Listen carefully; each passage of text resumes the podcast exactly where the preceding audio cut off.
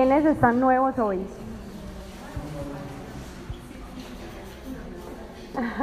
bueno, bienvenidos a Aprender, Servir y Vivir. Este es un grupo donde aprendemos más de Dios, cómo tener una relación personal con Él, cómo acercarnos desde la religión cristocéntrica que cada uno profese.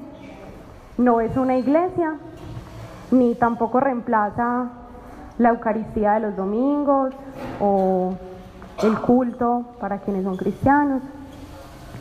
Nos basamos en todo lo que dice la Biblia al respecto de los temas que tratamos cada ocho días y tenemos un espacio que para quienes ya llevamos un tiempo es un regalo. Compartimos experiencias personales, testimonios y también compartimos todos los aprendizajes que Dios nos va entregando alrededor de diferentes temas.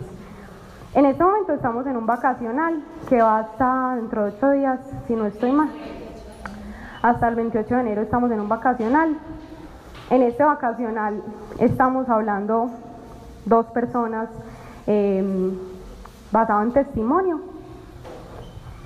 Y comenzamos con una oración, al final terminamos con otra oración grupal y luego vamos a estar algunas personas haciendo oración por quien quiera tener un espacio pues como de, oración, una petición especial. Entonces si quieren nos disponemos para entregarle este espacio a nuestro Señor. Dios hermoso, amado Padre, te damos gracias por esta noche y traernos hasta acá. Te damos gracias infinitas porque tú eres el dueño de todo esto, Señor. Tú eres el dueño de nuestro tiempo, de nuestras palabras, de nuestros pasos. Nosotros hemos decidido, Señor, entregar nuestra vida a ti y entregarte este año por completo para que sea un año diferente, para que sea un año que marque nuestra historia de vida y para que sea un año donde hagamos por completo tu voluntad, Señor. Señor, rechazamos todo lo que no venga de ti. Rechazamos todos los caminos que se alejen de tu voluntad. Y te pedimos, Espíritu Santo, que vengas con libertad a iluminar nuestro corazón, a traer revelación a cada corazón de las personas que aquí están, quienes vienen en camino y quienes no puedan llegar, Señor. Lleva esa palabra que en este momento están necesitando. Toma posesión de este lugar, Espíritu Santo, dominio y control de nuestros pensamientos. Llevamos todo cansancio a la cruz, Señor, a tu cruz, Jesucristo. Y declaramos que tenemos toda la disposición para escuchar una palabra tuya, Señor. En tu nombre, Jesús, hemos orado. Amén. Bueno, entonces, como venimos trabajando en el devocional, el tema es Dios me hizo libre de. Pues empieza así el, el, el título y ya cada una de las personas que hemos venido contando pues testimonio, le hemos puesto el apellido porque Dios nos ha hecho libre de tantas cosas y cuando yo estaba preparando esta charla, lo primero que pensaba era, Señor, yo tendría mucho que contar y un libro que escribir más o menos de todas las cosas en las cuales tú me has hecho libre. Pero también me pasó una cosa y se los quiero confesar. Y fue cuando dije, bueno, ¿de qué voy a hablar? Bueno, voy a hablar de que Dios me hizo libre de la adoración al cuerpo. Y dije, pero es que esa historia como que ya todo el mundo se la sabe, ya todo el mundo le he contado eso. Eh, van muchos hombres, entonces como que no se van a sentir identificados. Pero la verdad me atreví y dije, bueno, vamos a ver, Dios, tú que revelas, porque en el momento cero fue lo que me pusiste a, a contar.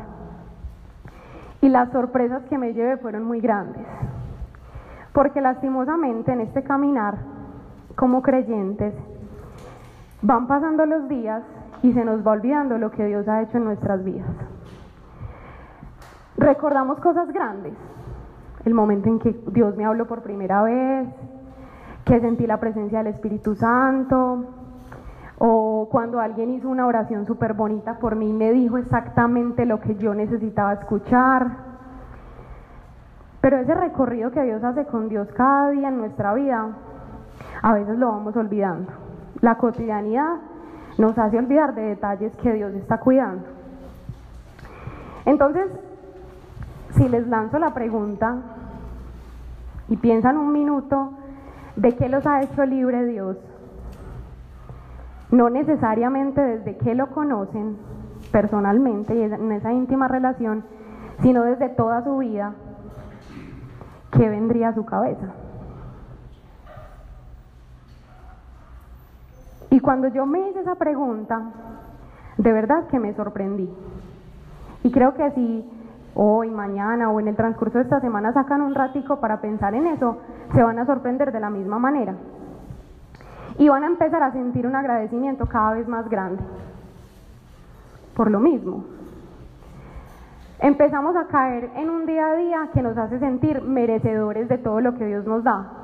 Entonces Dios nos ama tanto y por eso me sacó de el alcoholismo. Dios me ama tanto que por eso me sacó de la drogadicción. Sí, Dios te ama mucho, pero dale gracias porque no lo hubiera podido hacer. Si Él no quería y en su infinita misericordia y soberanía, esa era la palabra, en su infinita soberanía puede decir no. Entonces se trata de sentirnos agradecidos.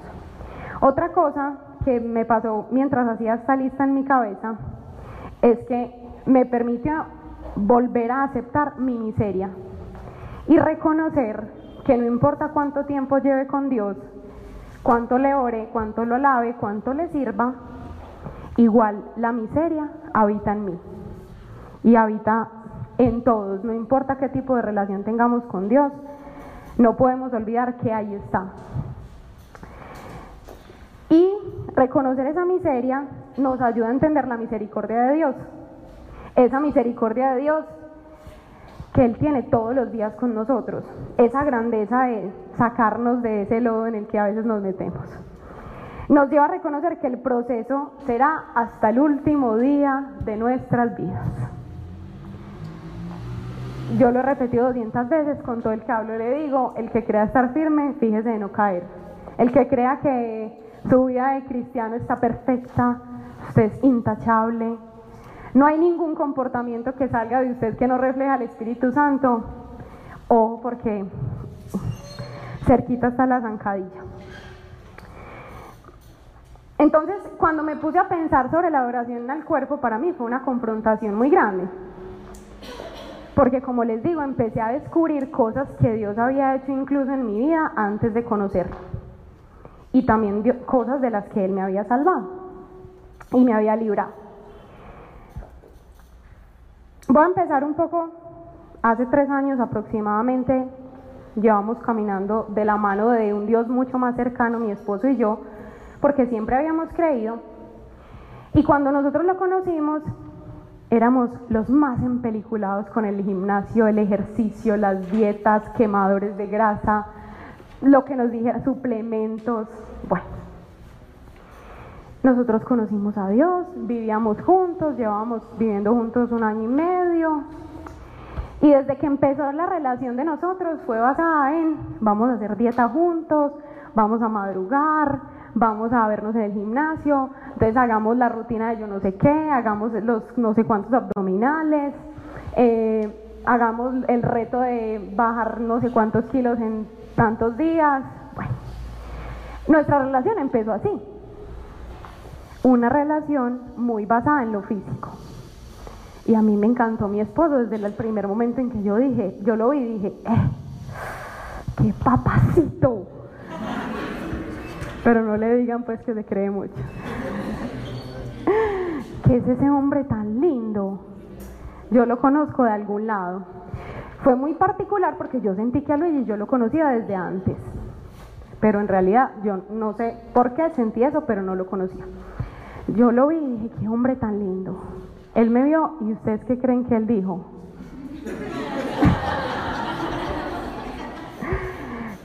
Esa niña me gusta. Nos conocimos en el gimnasio.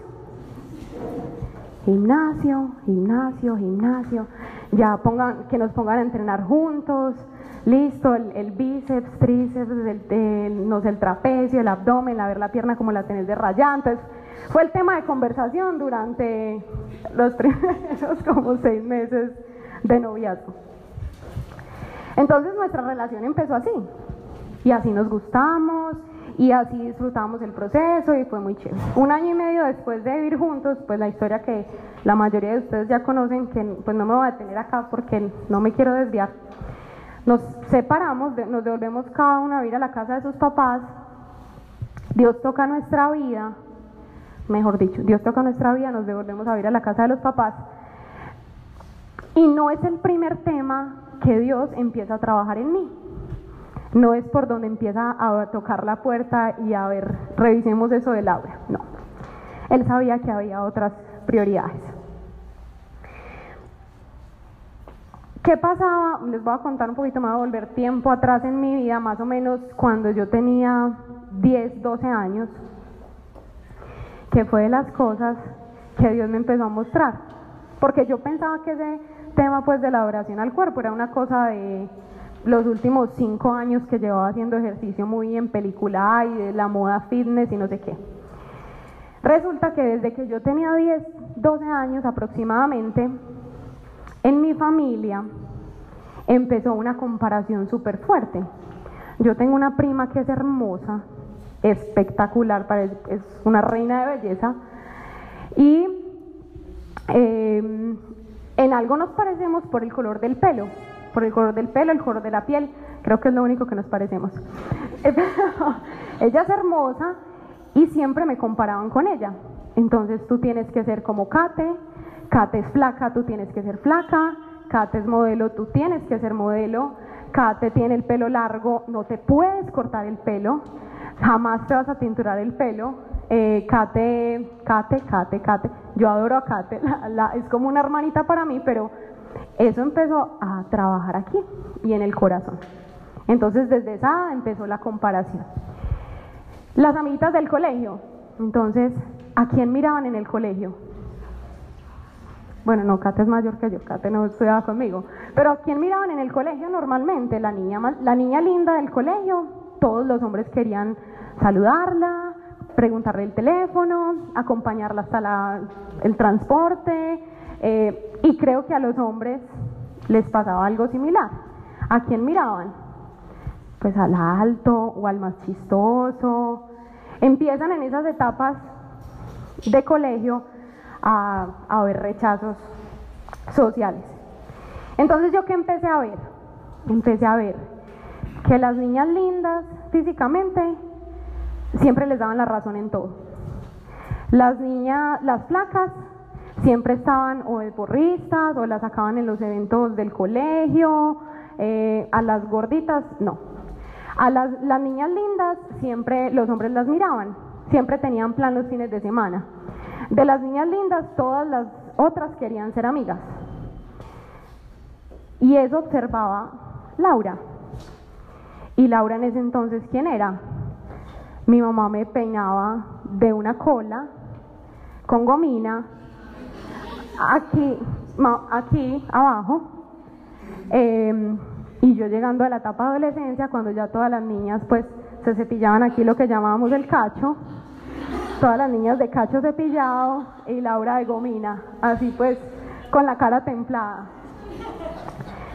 Todas las niñas entonces mostrando la pierna porque todas las, las mamás o las dejaban o ellas se hacían, pero llegaban con el uniforme más alto que el mío. El mío siempre era debajo de la rodilla. El de las otras se le subía o se lo subían, yo no sé. Pero ella siempre llegaba mostrando la pierna. Eh, bueno, y eran el centro de atención. Laura empieza a ver que Laura no es el centro de atención. En el colegio yo tuve un novio y hubo un momento donde todas las niñas del salón querían era estar con mi novio. Lo invitaban a salir a él. Lo buscaban a él. Yo llegaba del colegio y mis amigas de clase estaban con mi novio en las escaleras de su casa hablando muertas de la risa, todas con mi novio. Y Laura ignorada totalmente. ¿Y quiénes estaban con él? Las niñas lindas, las niñas más bonitas del colegio. Todo eso empezó a generar entonces rechazo en mí y para mí, pues, desde esa edad se convirtió que una mujer hermosa y perfecta físicamente, como les decía, siempre va a persuadir, siempre va a llamar la atención, jamás están solas y dominan al mundo. Esa fue la idea que se sembró en el corazón y la cabeza de Laura. Y lastimosamente, esa idea pues fue cultivada por muchas otras cosas que empezaban a pasar. Entonces mi familia me comparaban, eh, mi exnovio terminó con una de las niñas lindas del colegio, montándome los cachos delante de todo el mundo, mm, y yo pues me sentía como un zapato. Aparte de eso, yo estaba en los scouts, fui scout, scout ocho años. Y en los scouts alguien me dijo, vení, vos tenés como una cosita oscura acá, ¿qué es eso? ¿Tenés ojeras? ¿Tan chiquita? Uy, horrible. Yo me fui para mi casa llorando y en la cosmetiquera de mi mamá, a los 12 años, encontré un corrector de ojeras. Y ese fue mi, fue como se dice, mi, mi escudo, sí, mi escudo por mucho tiempo. Desde los 12 años empecé a aplicarme corrector de ojeras, porque alguien me dijo que yo tenía ojeras y que eso era muy horrible y que una niña de 12 años con ojeras, horrible. En los, ¿Quién ha sido scout aquí alguna vez en su vida aparte de mi esposo? Scout. bueno, miren, uno en los scouts tiene que llevar como un kit básico. Una riñonerita con, es que no me acuerdo cómo se llama el nombre, no, me acuerdo el nombre, pero tiene un, un costurero, eh, tiene un papel, un lápiz, bueno, como un kit básico por si usted lo tiran en un monte, el kit de supervivencia, eso. Entonces, siempre mi kit de supervivencia tenía el corrector de ojeras. Entonces, pleno sábado, todo el mundo jugando, pasando súper rico, y yo me escondía detrás de un árbol a echarme corrector de ojeras. Más o menos cada hora porque estaba muy en, muy en película. Yo de eso no me acordaba. Y apenas cuando me senté a escribir esto, caí en cuenta de que eso es una cosa que viene desde hace mucho tiempo. Entonces, es tan viejo que eso empezó a determinar ciertas decisiones en mi vida. Sufrí otro desengaño amoroso con otro novio que también me dijo, yo quiero estar con las niñas lindas, quiero pasar la vida, rumbear, entonces te voy a dejar. Vos y yo nos vamos a casar algún día y vos sos la mujer de mi vida, pero yo quiero pasar rico y conocer viejas y demás. Pues eso a mí en el ego me pegó súper duro y yo empecé, ahí fue cuando entré al gimnasio, por primera vez. Entré al gimnasio y hacía tres horas de cardio todos los días. Eh, y seguía comiendo igual porque en ese tiempo no era como la moda de las dietas, pero me empeliculé con el ejercicio. Bajé mucho de peso y en ese entonces dije, bueno, me voy a, operar. Entonces me operé los senos y dije, yo creo que estoy bien, ya entro en, dentro del grupo de las niñas lindas, aplico, ya empiezo a aplicar. Entré a la etapa de la universidad y Laura siempre era de tacones, súper arreglada, todas las niñas de la universidad de tenis medio sucios, medio rotos, jeans, pues como normalmente uno va a la universidad, pues como más relajado. Yo la más arreglada, como se dice pues coloquialmente emperifollada para la clase de 6 de la universidad, porque acuérdense lo que pensaba. Entonces, las mujeres lindas siempre llaman la atención, nunca están solas, tienen el poder, todo el mundo les hace caso. Y así fui creciendo y, desarrollándome cuando entro, pues llega la, vuelvo a la historia del, mundo fitness.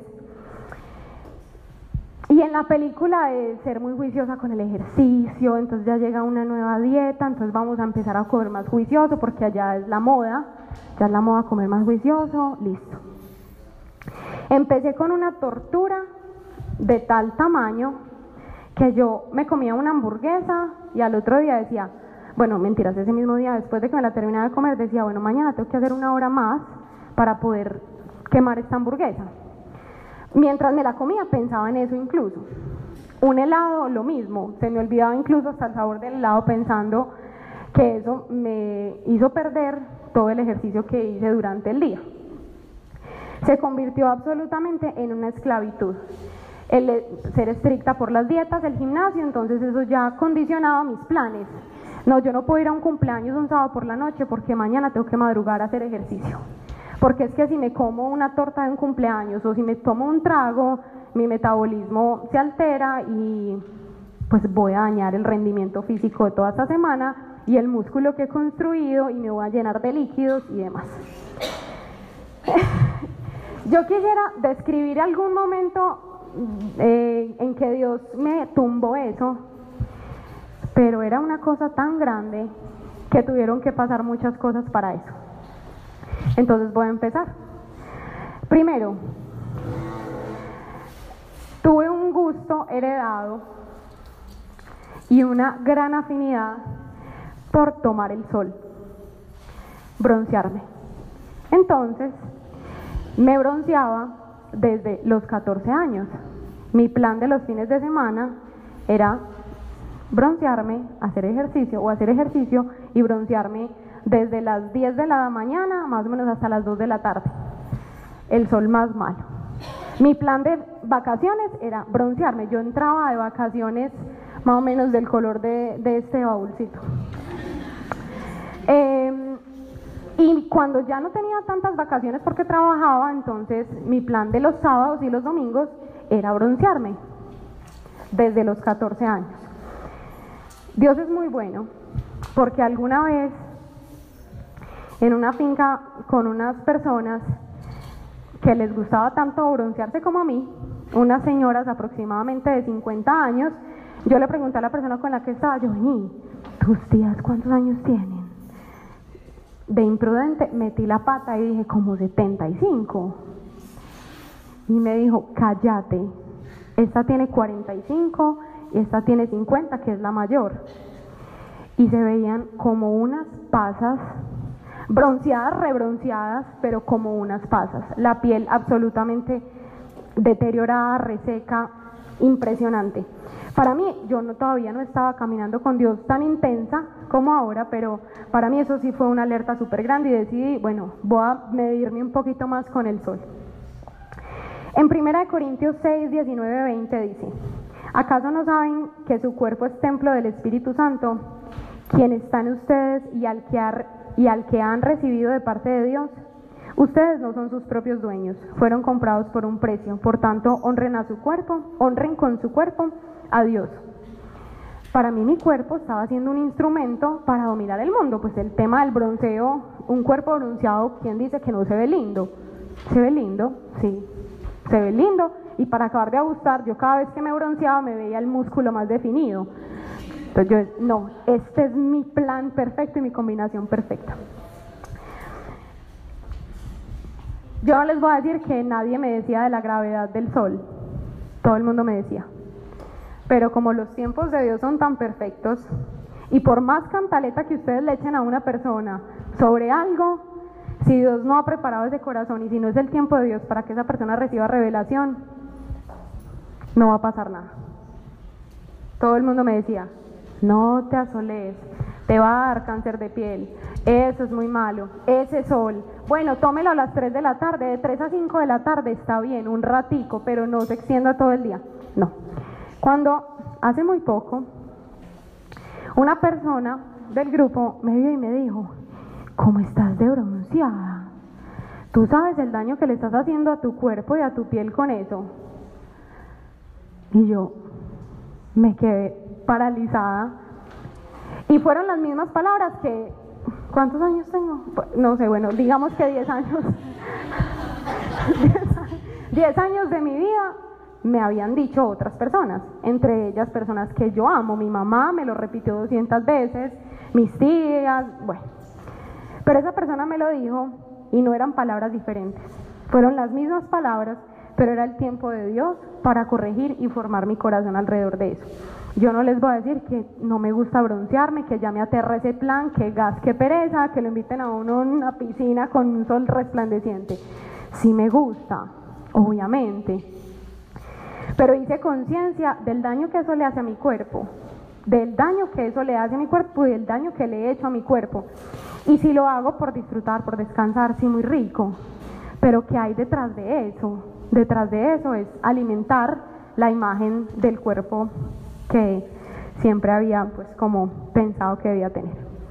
Mm, primera de Corintios 2.14 dice, pero el hombre natural no acepta las cosas del Espíritu de Dios, porque para él son necedad y no las puede entender, porque se disciernen espiritualmente. Lo que les decía ahorita. Las cosas del Espíritu solamente llegan al Espíritu y bajan al corazón cuando deban ser, no antes, aunque uno quisiera, pero no, no pasa. Otra cosa que hizo Dios fue trabajar la vanidad. Entonces, primero yo tenía un tema de que atentaba contra mi cuerpo. Luego me muestra que tenía un alto grado de vanidad, perjudicial para la salud. Desde, ya les conté entonces, desde que tengo 12 años usaba corrector de ojeras y llegó un momento de mi vida donde el maquillaje tradicional me empezó a provocar una alergia en la cara muy fuerte. En la cara y en las piernas, porque lo que usaba cuando no me podía broncear, entonces utilizaba autobronceador. Y cuando me apliqué alguna vez autobronceador, del que siempre me aplicaba, me empezaron a salir las ampollas. Y yo aún así me tapaba las ampollas y me seguía echando autobronceador. Pero bueno, uno sí es muy necio. Eh, me dio pues una alergia en el cuerpo de productos cosméticos, ciertos componentes de los productos cosméticos. Y fue un tema de confrontación también muy fuerte para mí. En algún momento creo que me tocó dar esa charla, yo creo que sin maquillaje, Mm, porque me tocó ir aproximadamente como dos meses sin maquillar a la oficina. Y, para mí llegar a la oficina sin maquillaje y estar arreglada, créanme que fue muy duro. Yo lloraba antes de entrar y decía, es que como estoy, es que mírenme la cara. Y la gente me decía, es que te ves linda, te ves linda sin maquillaje, pero, pero no lo creía. En Proverbios 31:30 dice, engañoso es el encanto y pasajera la belleza. La mujer que teme al Señor es digna de alabanza. Un día muy triste con el tema de las alergias, le lloré a Dios y le dije, yo te prometo que dejo a un lado de la vanidad, te la entrego, renuncio a ella y por favor quítame esta alergia que me tiene desesperada. Em, y bueno, así lo hizo, así lo hizo. Primera de Timoteo 2, 9, 10. Y quiero que las mujeres se vistan de una manera modesta. Deberían llevar ropa decente y apropiada y no llamar la atención con la manera en que se arreglan el cabello, ni con accesorios de oro, ni con perlas, ni ropa costosa. Pues las mujeres que pretenden ser dedicadas a Dios deberían hacerse atractivas por las cosas buenas que hacen. En este versículo Dios no nos dice, vístase con la ropa más feita que usted tenga, póngase la ropa rota, no. Acuérdense que uno todo lo, debería someter ante Dios para preguntarle, ¿esto representa una esclavitud para mí? Porque hay muchas mujeres que sufren de esclavitud, porque si no tienen toda una pinta completa de la marca más costosa, no son felices ni se sienten bien. ¿Dónde está la confianza en nosotros como mujeres? ¿Y dónde está la confianza en los hombres? porque los hombres también tienen gustos físicos. ¿Qué tienen que tener entonces los hombres para sentirse seguros de lo que son y de lo que Dios ha puesto en ustedes? Otra tercera cosa que tenía que arrancar Dios de mi corazón era querer agradarle al mundo, sobre todo, porque el mundo aprobado en ese entonces, bueno, de pronto yo estoy un poco más alejada de eso ahora, pero en ese entonces lo aprobado era el que estuviera flaco, musculoso, más rayado, más definido. Entonces, ¿qué había que hacer para eso? Para eso había que hacer mucha dieta, no tomar agua casi, eh, hacer mucho ejercicio, tomar quemadores de grasa, tomar suplementación para crecer en masa muscular Y aparte de eso, había que tomar diuréticos. No sé si todos saben, los diuréticos como la hidroclorotiazida, por ejemplo, que es para las personas que sufren de hipertensión, sirven de diurético y uno se seca, literalmente. Se seca. Entonces el músculo es muy definido. Y una época en que mi dosis diaria era el quemador, la proteína y el diurético. Porque yo me tenía que ver súper definida, súper rayada, súper seca y se me tenía que ver pues el músculo que había estado trabajando tanto. Las malas compañías nos llevan también a hacer cosas que Dios no quiere. Y lastimosamente, las malas compañías que uno se encuentra en este mundo empiezan a encontrar afinidad en las cosas en las que tú eres débil. Entonces, soy débil en esto, nos unimos tú y yo para que seamos débiles los dos y nos hundamos los dos. Y las malas compañías te dicen, no, es que estás reteniendo muchos líquidos porque no se te está viendo bien la raya de la pierna. No, tomate un diurético. Y el daño a los riñones producto de un diurético, pues es para una persona que no sufre hipertensión, yo no sufría de nada y, y estaba pues como adicta a ese tipo de, de pastillas. En Gálatas 5, 7, 9 dice, no hay duda de que un solo falso maestro daña toda la enseñanza. En otra versión dice, un poco de levadura fermenta toda la masa. No falta sino un comentario Miren, a veces el diablo es súper sagaz para esas cosas porque lanza una pequeña trampita. Él sabe dónde eres débil y por ahí uno se va. Muy fácil. Ya les he contado del ayuno, el ayuno intermitente, pues este famoso ayuno que es pues dejar de comer 12 horas y comer las siguientes horas del día. Mm,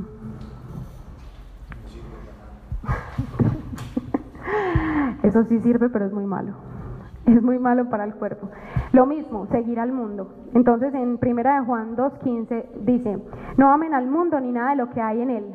Si alguien ama al mundo, no tiene el amor del Padre. Y amar al mundo realmente es amar las cosas del mundo.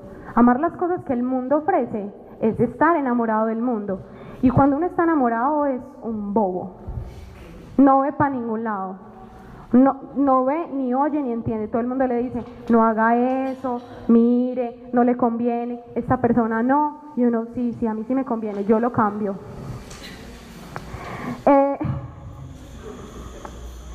Igual buscando la aprobación del mundo. En Gálatas 1.10 dice, yo ando buscando que la gente apruebe lo que digo. No ando buscando quedar bien con nadie. Si así lo hiciera, ya no sería yo un servidor de Cristo. Para mí lo importante es que Dios me apruebe. ¿Cuántas veces buscamos aprobación de personas que queremos mucho o de gente que ni siquiera queremos, pero que nos parece chévere el estilo de vida que llevan? Entonces me tengo que parecer. Realmente puedo decir que hoy soy libre de la vanidad, de la adoración al cuerpo, por gracia de Dios. Por gracia de Dios nunca tuve bulimia ni anorexia y, y por gracia de Dios fui libre de todos estos años de carga. No quiere decir que no me vuelva a maquillar, como lo ven si me maquillo, pero si no me maquillo un día no tengo problema, si no voy al gimnasio un día pues no tengo problema. Eh, llevo 10 días sin poder entrenar porque me corté el dedo eh, y no, no puedo entrenar, bueno, no puedo entrenar, ¿qué vamos a hacer? Disfrutemos, descansemos, duramos hasta más tarde mientras mi esposo madruga. Pero, pero es vivir con libertad. La esclavitud en ningún punto de nuestra vida es bueno ni para el cuerpo ni para nada. Estar esclavo a cualquier cosa del mundo nos aleja de lo que Dios quiere para nosotros. En Mateo 26, 41 dice, estén alertas y oren para que no caigan en tentación. El espíritu está dispuesto, pero el cuerpo es débil lo que les digo. ¿Ustedes creen que a mí me dejó de gustar broncearme? O dejar de verme un músculo súper definido. Obviamente es que a mi cuerpo le gusta eso, a mi vieja naturaleza le gusta eso. ¿Cuándo me voy a desprender de la vieja naturaleza? Pues cuando me muera, cuando este cuerpo pesado, aburridor, se quede aquí, yo voy a ser libre de la vieja naturaleza. Y el, y el cuerpo es débil. El espíritu siempre está dispuesto a hacer el bien, alejarse de las cosas del mundo. Cualquier persona que haya combatido un gigante, y se los quiero también advertir, cualquier gigante que ustedes hayan vencido en su vida puede volver a pararse y a darles batalla y a darles guerra. Porque la vieja naturaleza sigue ahí. Qué susto. Qué susto. Sí, hay que tener, eh, no susto a eso, sino estar con Dios, orarle, pedirle fortaleza, pedirle que nos mantenga firmes en Él y en lo que a Él le agrada. Uno se aleja de Él y fácilmente cae. Eso está en 1 Corintios 10.2. El que quiera estar firme, fíjese de no caer. ¿Listo? Eso es lo que les voy a contar. Ya.